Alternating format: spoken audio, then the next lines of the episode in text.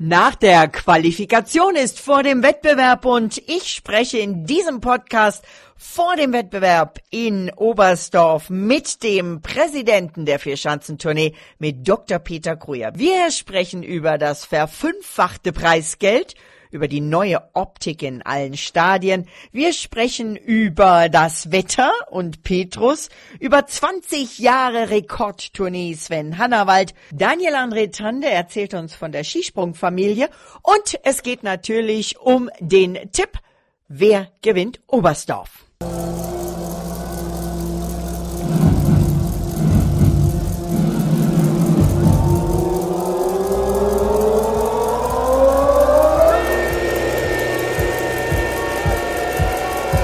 Hallo liebe Freunde der Vier-Schanzentournee, wir sind wieder da mit dem offiziellen Podcast der Vier-Schanzentournee und ich muss zugeben, ich habe falsch gepunktet.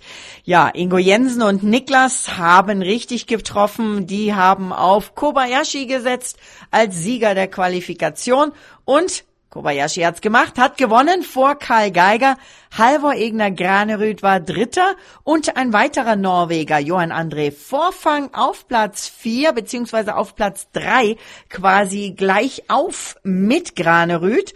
Und dann Fünfter, ganz toll, großartig zum Comeback, Kilian Peyer, der Schweizer kann man auch gratulieren. Markus Eisenbichler auf sechs, Stefan Kraft, Jan Hörl, Severin Freund und Daniel André Tande runden die Top Ten ab. Und ich habe einen wunderbaren Gast hier im Podcast heute, um diese Qualifikation des Auftaktspringens zur 70. Vierschanzentournee zu besprechen, nämlich Dr. Peter Kreuer, der Präsident der gesamten Vierschanzentournee.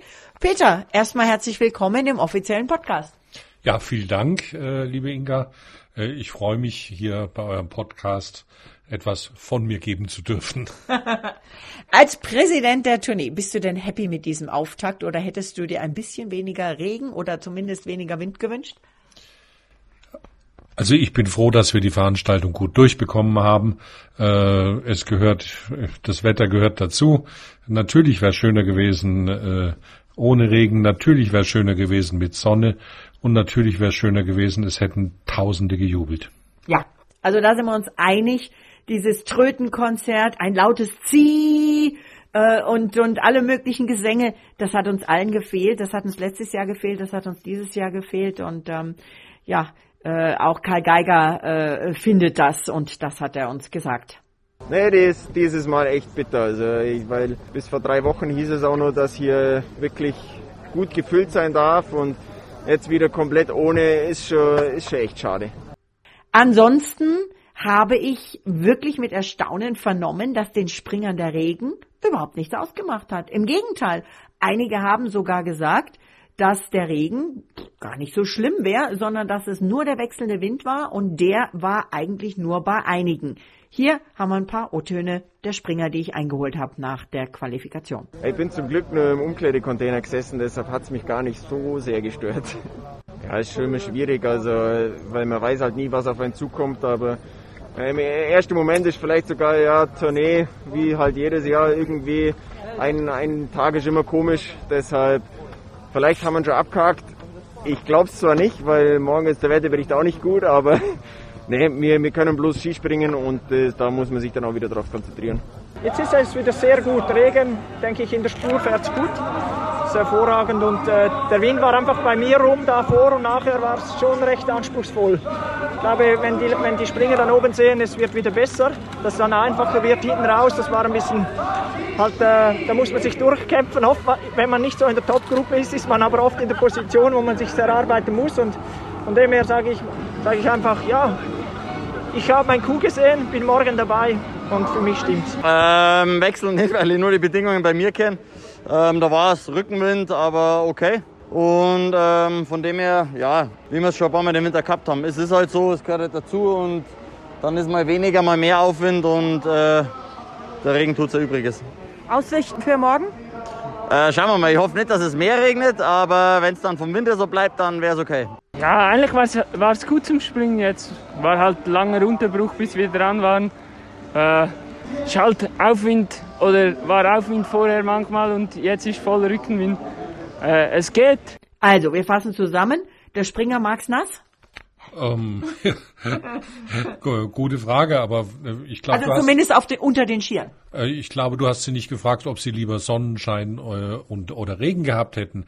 Aber äh, ich denke, es stört den Springer nicht ganz so viel, wie man sich es eigentlich so vorstellt ähm, als Nichtspringer. Aber äh, die Winde, die sind natürlich gemein und äh, das fürchten sie natürlich mehr. Und da habt ihr ja, oder haben wir ja, ich bin ja auch Oberstdorferin, da kann ich wir sagen, da haben wir in Oberstdorf seit noch nicht allzu langer Zeit tatsächlich jetzt auch eben diese Windvorrichtung. Wie happy sind wir oder seid ihr, dass wir die haben? Wir sind happy. Wir haben äh, über viele Jahre äh, überlegt, wie machen wir es und da gab es diverse Varianten, wo man so ungefähr den ganzen Hang rechts und links zugebaut hätte mit Netzen. Das hat uns nicht gefallen. Wir haben, glaube ich, jetzt eine gute Lösung gefunden und, glaube ich, auch eine ganz pfiffige Lösung mit dem Vorhang, die wir auf und zuziehen können und dadurch schneller reagieren. Und wenn es nicht viel Wind hat, müssen wir nicht unbedingt mit Netz springen. Also ist eine pfiffige Lösung, die wir letztendlich äh, der WM zu verdanken haben, weil rund um die äh, WM-Planung und Umbau äh, konnten wir das realisieren. Jetzt kommen wir auf die Qualifikation zu sprechen und auf die Paarungen. Also Yoyo Kobayashi auf Platz eins.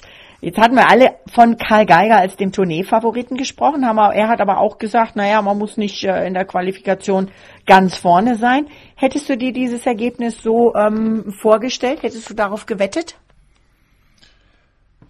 Also ich muss als äh, äh, Vorsitzender vom Skiclub Oberstdorf natürlich auf den Karl wetten, das ist ja wohl ganz klar.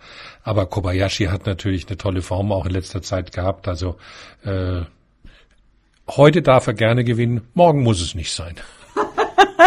ähm, Granerüth, Vorfang, äh, die Norweger auch äh, erstaunlich stark vorne dabei. Bist du überrascht?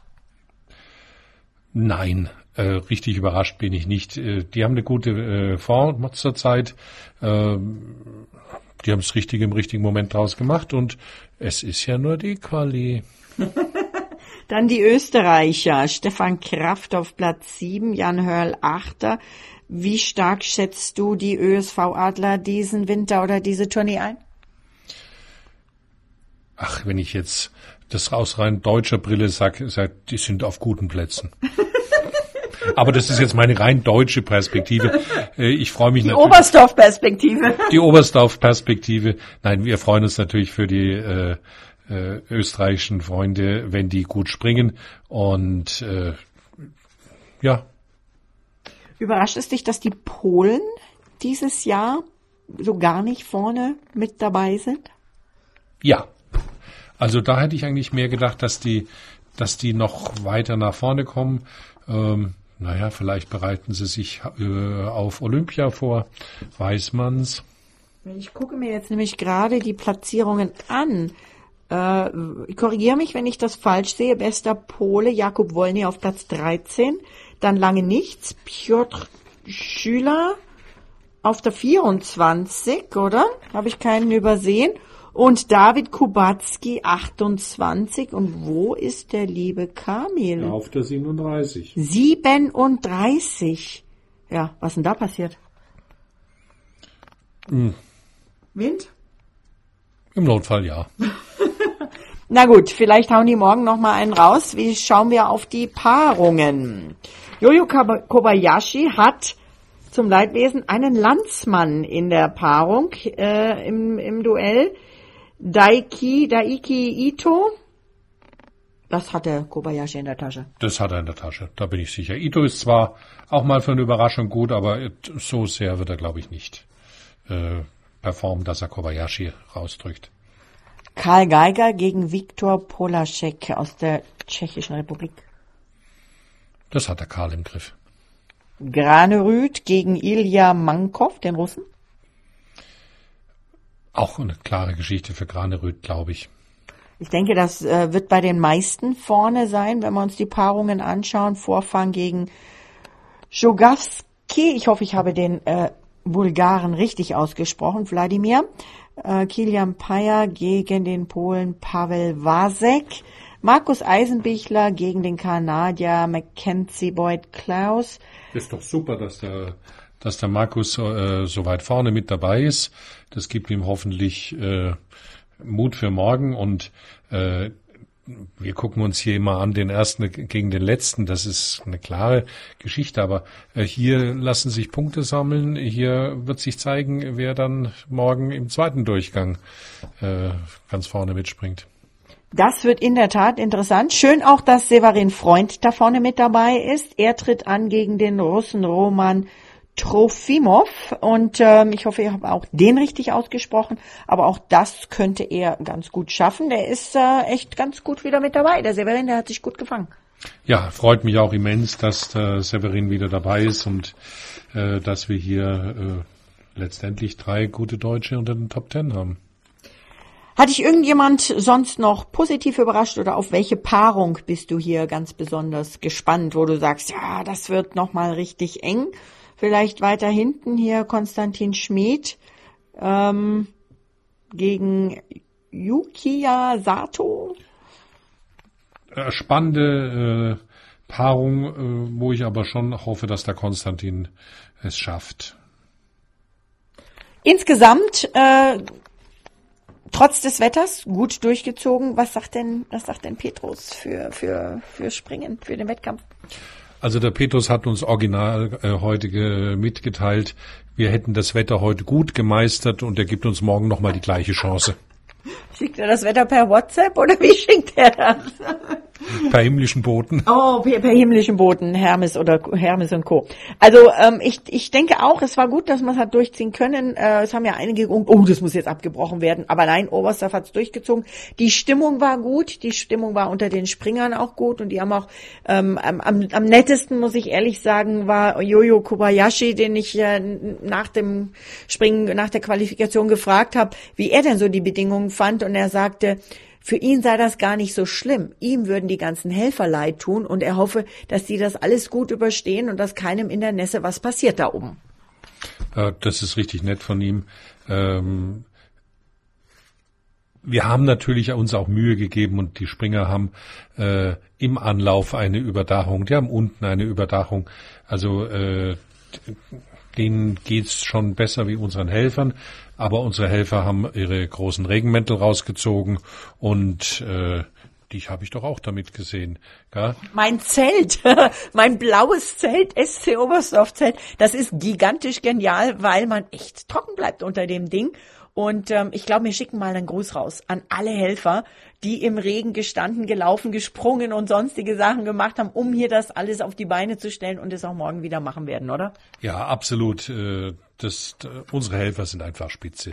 Bei jedem Wetter, äh, wo man hingeht, immer gute Laune und äh, es sind alle positiv motiviert und da ein riesen Dankeschön. Ohne die tollen Helfer geht's nicht. Und ein Riesengruß an die Fans. Wir hoffen, dass sie bald wieder dabei sind. Für die machen wir diesen Podcast. Und ähm, ja, ich habe ich hab ja auch mit den Springern gesprochen. Die 70. Tournee, das ist eher für uns ein Thema. Für die Springer ist Tournee Tournee.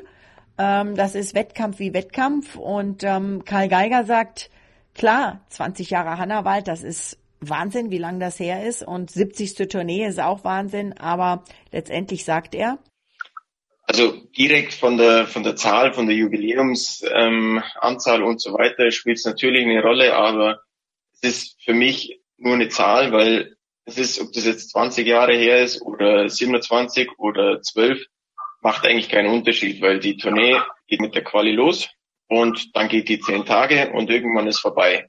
Das jetzt seit Jahr 2020, 21, 22, was auch immer ist, spielt keine Rolle, weil man muss einfach seine ja, seine sieben Sachen beieinander haben und das Ding irgendwie bewältigen. Ich war dabei, als Sven Hannawald in Bischofshofen gefeiert hat. Äh, das sind doch auch keine 20 Jahre, Peter, oder?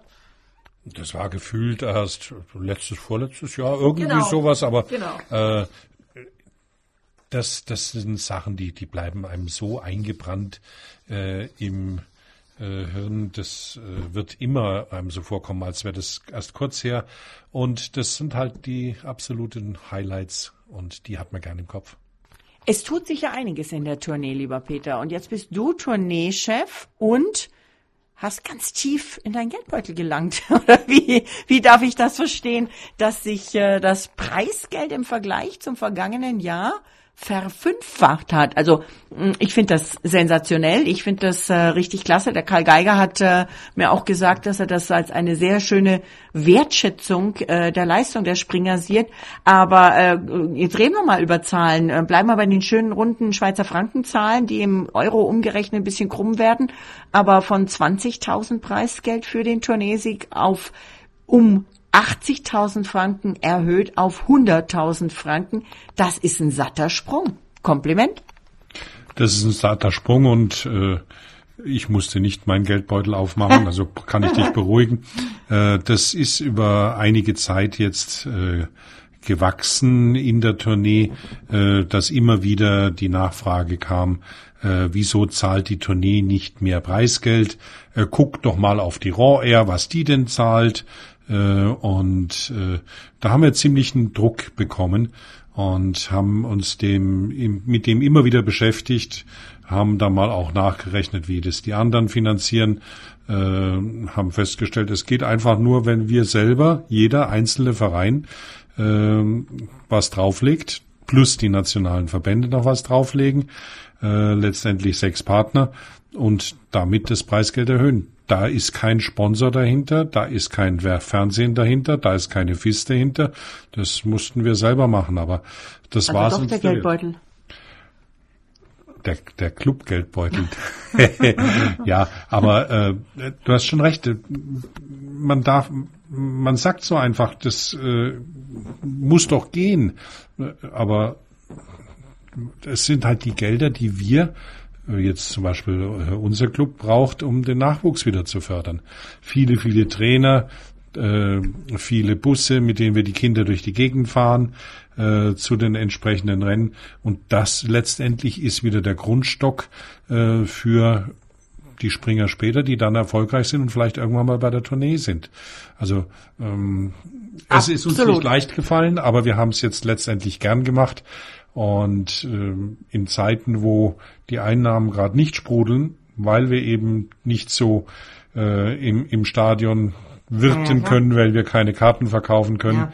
ist doppelt schwer gefallen, aber äh, das sind uns die Springer wert. Wir hoffen natürlich, dass die Zuschauer ähm, bald wieder in die Stadien, an die Schanzen kommen können und dann eben auch äh, das Geld wieder fließt an die Clubs, dass das dann sozusagen wieder aufgefangen wird. Ich zahle weiter brav meinen ähm, Clubmitgliedsbeitrag. nein, nein, nein, nein, nein. Ja, jetzt wäre jetzt meine Frage, wird ja, werden, werden jetzt die Clubbeiträge auch verfünffacht, oder? Nein, das geht natürlich nicht, nein. Aber wir könnten einen Aufruf machen hier über den Podcast, über, ihr habt ja eine tolle, äh, die Tournee hat ja eine ganz tolle Partneragentur und ähm, vielleicht kann sich ja der eine oder andere künftige Sponsor bei der Infront melden, äh, wenn er nicht noch dabei sein möchte vielleicht. Äh, wir würden auch die Sponsoren ganz wohlwollend im Podcast erwähnen, oder?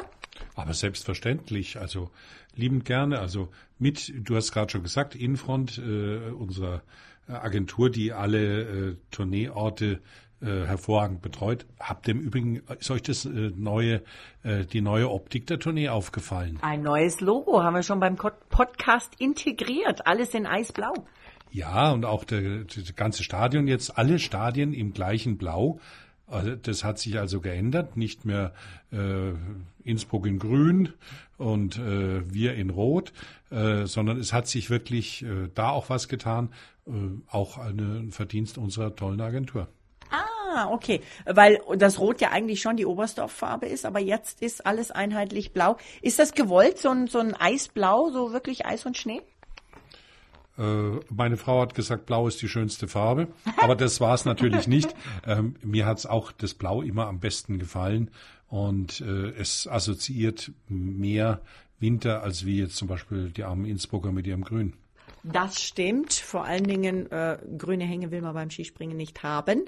Es gibt noch ein anderes Thema, wo sich einiges getan hat und einiges tut im Skispringen. Und ähm, du erahnst es schon. Du zuckst du schon. Die Damen. Ich meine die Damen, die Damenfront, die ich hier beim Journalismus vertrete und ähm, die Damenfront der Skispringerinnen, die ich sehr begeistert beobachte in den letzten Jahren immer mehr. Katharina Althaus natürlich hier auch aus Oberstdorf, ähm, wo man ja auch die Familie kennt. Ähm, was gibt's da zu berichten in Sachen Damenskispringen und Vierschanzentournee? Gleich mal ein Statement vorneweg rausgehauen. Die vier Tourneeorte haben alle zusammen gesagt, wir wollen die Damen-Vierschanzentournee haben. Äh, das war ein, ein schwieriger Weg, äh, bis man so ein klares Statement äh, erreichen konnte. Es gibt Überlegungen, wie man es machen kann, dass es im gleichen Zeitfenster ist. Ähm, und das war eigentlich mal das Wesentliche. Wenn die vier Tourneeorte es wollen, dann ist der Weg danach nicht mehr ganz so steinig. Äh, steinig ist der Weg deswegen, weil, und jetzt geht's wieder ums Geld, äh, wir natürlich gucken müssen, äh, wen interessiert das? Wer ist, möchte da als Sponsoringpartner dabei sein? Die brauchen wir einfach. Äh, Interessiert's das Fernsehen? Wollen die übertragen? Klammer auf, ich habe so gehört, sie wollen. Äh, Klammer zu. äh, und dann äh, natürlich müssen wir es genehmigt bekommen äh, bei, vom Internationalen Skiverband. Da wird im äh, Mai der nächste Kongress sein. Äh, da werden wir entsprechend es einbringen und dann müssen die Komitees entscheiden, jawohl, die Damen für Schanzentournee darf an den vier Orten stattfinden und dann kann es endlich losgehen.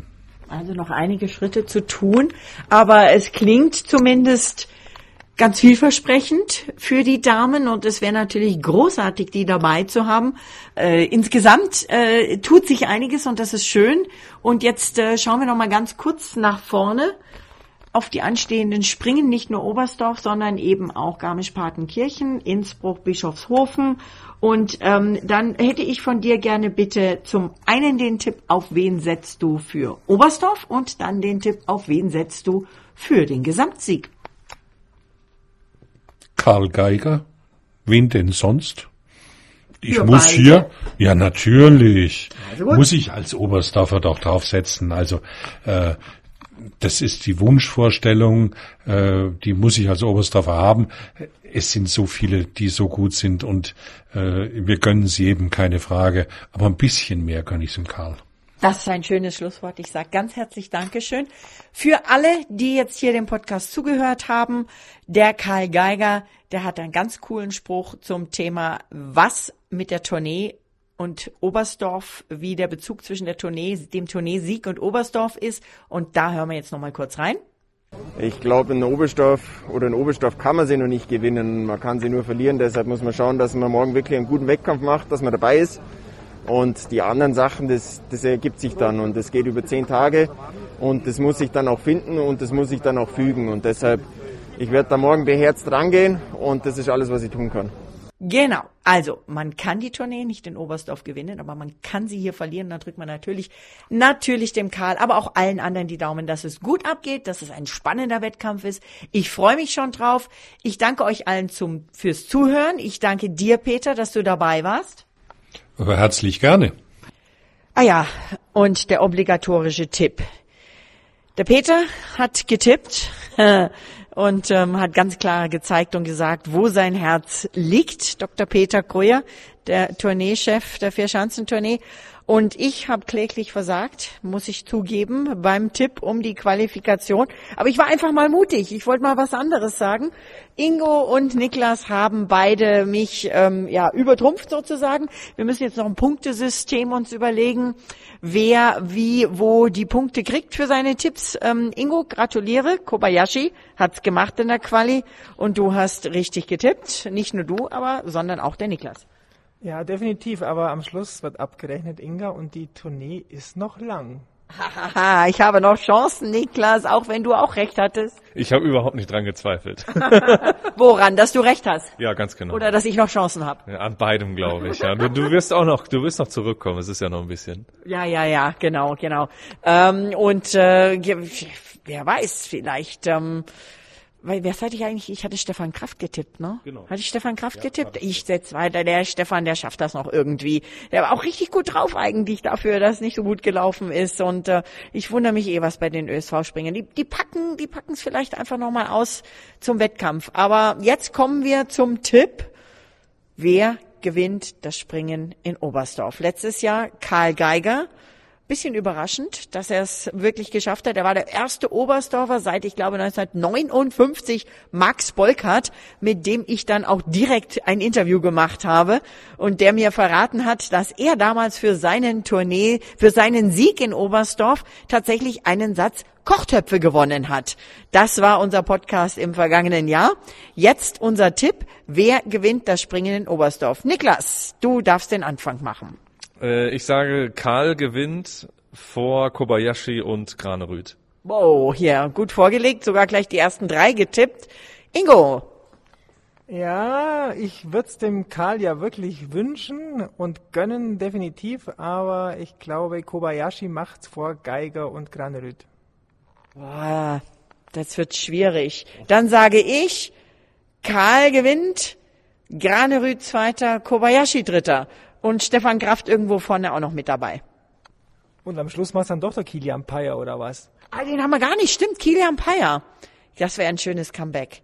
Ich glaube, da wären wir uns alle einig, wenn der es schafft, da wären sich alle Springer einig. Ich habe übrigens ähm, den Daniel Andre Tande gefragt, wie er das denn sieht, dass sich alle so gefreut haben über sein Comeback und das von Kilian. Und er sagte, Skispringen ist eine große Familie. Yesterday in the press conference, a lot of other uh, the jumpers said um, how nice it is to see you and as well as Kilian come back. Um, how does that make you feel? Is that a great big family? Yeah, of course. Uh, ski jumping family is is uh, really nice to be a part of. Uh, of course, we are competitors, but uh, we also kind of we. It's you're, you're happy to see others win as well, uh, especially when you see uh, how they have been working and uh, like this season, the first win for uh, Jan Hurl was. Uh, it's a, it was about time because it's uh, been leading a lot of first first rounds and then not been holding up in the second. So this was really nice to see, and yeah, I think we're just one big family, and of course we are competing in in the hill, but otherwise I think it's it's a nice nice tone. Thank you so much. Good luck. Das ist ein wunderschönes Schlusswort für unseren heutigen Podcast. Die Vorschau auf das Springen in Oberstdorf. Das war Inga Stacke mit Ingo Jensen und Niklas, unserem Volontierexperten und natürlich Dr. Peter Krüger, dem Tourneechef der Vier-Schanzentournee. Das war der offizielle Podcast der Vier-Schanzentournee, powered by Jensen Media. Und wenn ihr diesen Podcast gerne angehört habt, was wir ja hoffen, dann gebt uns ein Like, einen Daumen hoch, ein Sternchen, ein Hashtag, ein Repost, was auch immer ihr setzen könnt, um unseren Podcast zu verbreiten. Wir freuen uns und danken euch dafür. Und dann äh, hoffen wir, dass ihr wieder dabei seid beim nächsten Podcast. Bis dahin, tschüss und ciao, sagt Inga Stracke.